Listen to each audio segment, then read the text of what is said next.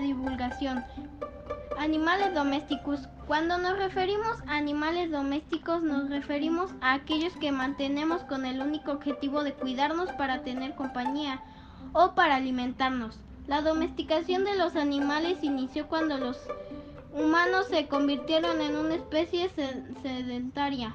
Los perros fueron domesticados hace 10.000 años con el fin de trabajar junto a nosotros y hacernos compañía. Los gatos fueron domesticados en Egipto en el 3500 a.C. debido a su valor religioso. Clasificación de los animales domésticos de la granja. Fueron domesticados por el hombre con el fin de ser utilizados como productores de alimentos y con fuerza de trabajo, por lo que es imposible para ellas vivir de nuevo en la naturaleza junto a sus contrapartes salvajes de compañía. Los animales domésticos también son utilizados para proveer compañía al ser humano. Algunos no requieren de un hábitat en específico para vivir, por lo que se adaptan al coexistir en el hogar junto al ser humano. Animales salvajes. Un animal salvaje domesticado es aquel que requiere de condiciones específicas para poder sobrevivir en tu hogar. Los animales salvajes o especies exóticas son aquellas como los peces que requieren de un cuidadoso control y diseño en sus peceras. Los animales salvajes son domesticados con fines decorativos, emblemáticos o por afición. Entonces, los leones, tigres, jabalíes y otros animales salvajes pueden ser considerados animales domésticos. Beneficios de los animales domésticos. Seguridad. Los perros tienen tienen a ser territoriales y protegen la propiedad y la vida de sus dueños. Los loros pueden alertar de la presencia de extraños en el hogar. Compañía. Los animales domésticos brindan compañía y confort a sus dueños y, apoyo ante una discapacidad. Perros. Entrenados para ayudar a los discapacitados. Trabajo. Son un gran apoyo en las labores diarias en granjas, hogares e instituciones.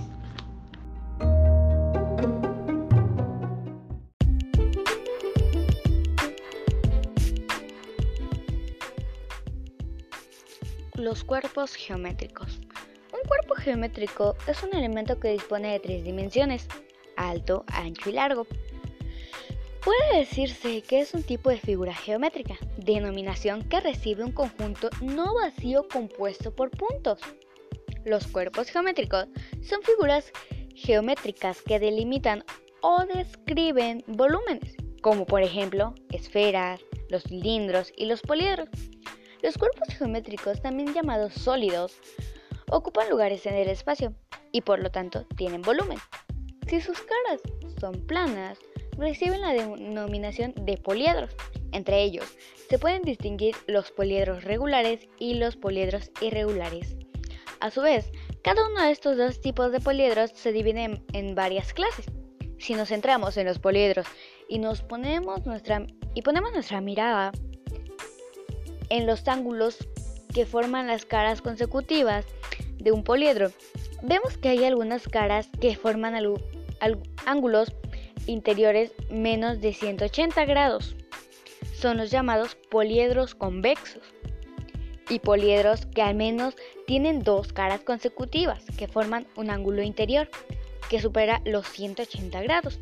Son los poliedros cóncavos. De una manera intuitiva, un poliedro es cóncavo cuando alguna de sus caras y vértices entran hacia adentro y convexo cuando no se da esa situación. Otra clasificación habitual es separar los poliedros en dos familias. Los poliedros regulares son los que sus caras son polígonos regulares, iguales y pueden ser de cinco clases diferentes. Tetraedros, hexaedros, octaedros, dodecaedros e icosaedros. En los regulares se encuentran el cubo, el dodecaedro regular, el octaedro regular, el tetraedro regular y el icosaedro regular. Los poliedros irregulares son los que al menos una de sus caras posee una forma diferente a las demás. Dentro de este tipo se incluyen la pirámide, el prisma y el tronco de pirámide. En los irregulares se encuentran los prismas, el prisma recto y el prisma oblicuo y pirámide, en la que se encuentran la pirámide inclinada y la pirámide recta. En cambio, si cuentan con al menos una cara curva, los cuerpos geométricos se conocen como cuerpos redondos. Por ejemplo, los cilindros. Los cuerpos geométricos son figuras geométricas que delimitan o describen volúmenes, como por ejemplo las esferas, los cilindros y los poliedros. De igual forma. Otra de las familias que habitualmente se estudian son los prismas. Los prismas son aquellos poliedros que tienen dos caras llamadas bases, paralelas entre sí y el resto de sus caras son paralelogramos. Aquí podemos distinguir entre prismas rectos y prismas oblicuos. Podemos distinguir entre prismas regulares y prismas no regulares. Pirámide es un cuerpo geométrico cuya base es un polígono. Sus caras laterales están formadas por triángulos que coinciden en un punto común llamado vértice. Analógicamente a los prismas, las pirámides también pueden ser rectas y oblicuas. Conclusión. Los cuerpos geométricos nos sirven para construir y representar todo lo que se encuentra en el entorno. Están formados en tres dimensiones, alto, ancho y largo. Están compuestos por figuras geométricas. Y también tienen volumen pues ocupan un lugar en el espacio.